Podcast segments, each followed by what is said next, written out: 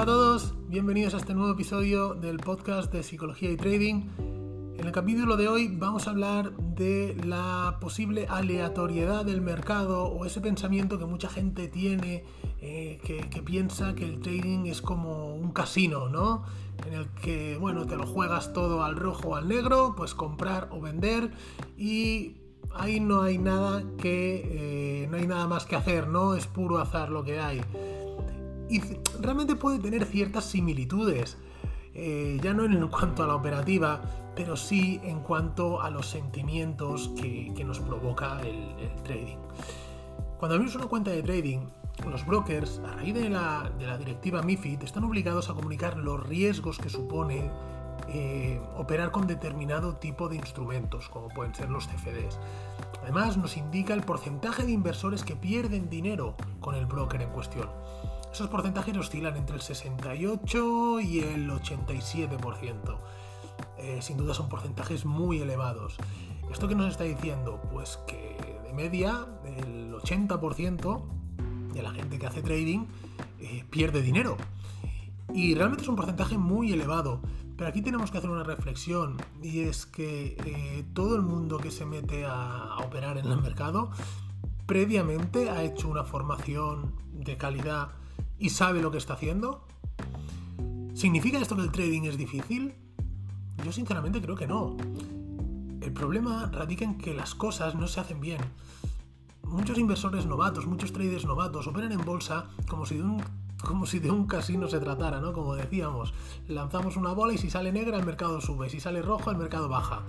Con una probabilidad de acierto del 50%, ¿cómo es posible que el 80% de los traders pierdan dinero?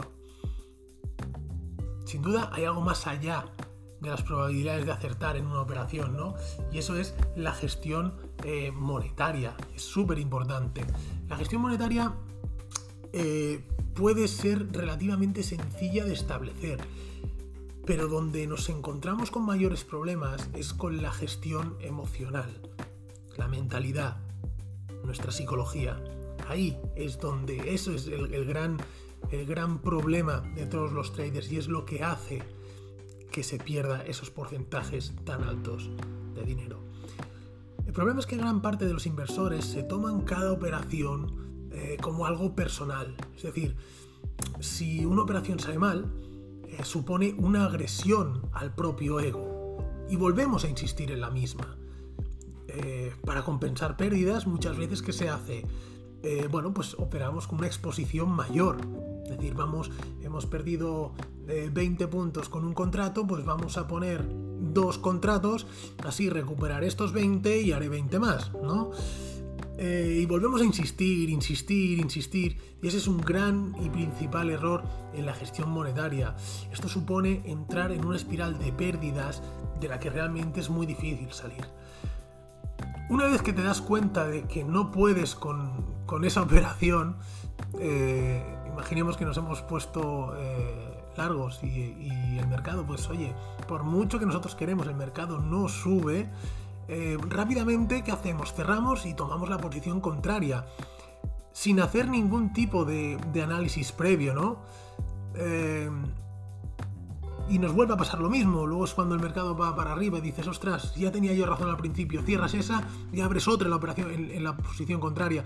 Y aquí empieza una ruleta de operaciones sin ningún sentido, en, la que el propio mercado, eh, con sus vaivenes diarios, se va comiendo poco a poco tu cuenta. ¿Qué podemos hacer para evitar esto? Bueno, lo más importante de todo es aprender a perder. Las pérdidas forman parte de esto. No podemos pretender ganar en todas las operaciones. De hecho, un acierto del 50% en, tus entradas ya es un éxito. Con un correcto ratio eh, beneficio-riesgo y una gestión monetaria adecuada, ya seríamos rentables. Cuando hemos perdido una operación, tenemos que volver a mirar los gráficos y planteamos de nuevo una operación en base a nuestro plan de trading. No tiene por qué ser inmediatamente después de cerrar la anterior. De hecho, yo recomiendo que dejéis pasar un tiempo, eh, no sé, os levantéis, os vais a dar una vuelta, tomar un café, lo que sea, ¿no? Para que nuestras emociones de esa pérdida que acabamos de tener desaparezcan y podamos analizar el mercado de nuevo con más objetividad. Algo similar ocurre también con los beneficios. Es tan peligroso el sentimiento de ira cuando el mercado eh, se gira en tu contra como el exceso de confianza. Cuando encadenas una serie de operaciones con buena rentabilidad, te crees que ya dominas el mercado, ¿no?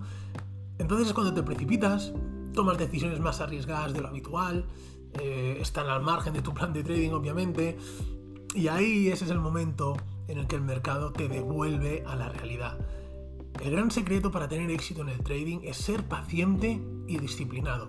Hay que operar con cautela, hay que dejar los sentimientos al margen y hay que tener en cuenta nuestro plan de trading para tomar cualquier decisión que vayamos a tomar con el gráfico, con el gráfico delante, vaya. Ten en cuenta que se te van a escapar muchísimas operaciones, pues difícilmente vas a poder cazar todas las tendencias. No obstante, yo te recomiendo que no te precipites en la toma de decisiones, ya que siempre, siempre van a aparecer nuevas oportunidades. Ese es el gran secreto para tener el éxito en el trading. Espero que os haya gustado, que os haya sido útil. Si ha sido así, por favor, eh, dejarlo, comentarlo en, los comentarios, me lo decís, me proponéis nuevos episodios eh, de temas que os gustaría tratar y sobre todo lo que siempre os pido, las 5 estrellas, compartirlo, que al final es lo que nos ayuda a seguir creciendo. Un fuerte abrazo y nos vemos la semana que viene. Chao.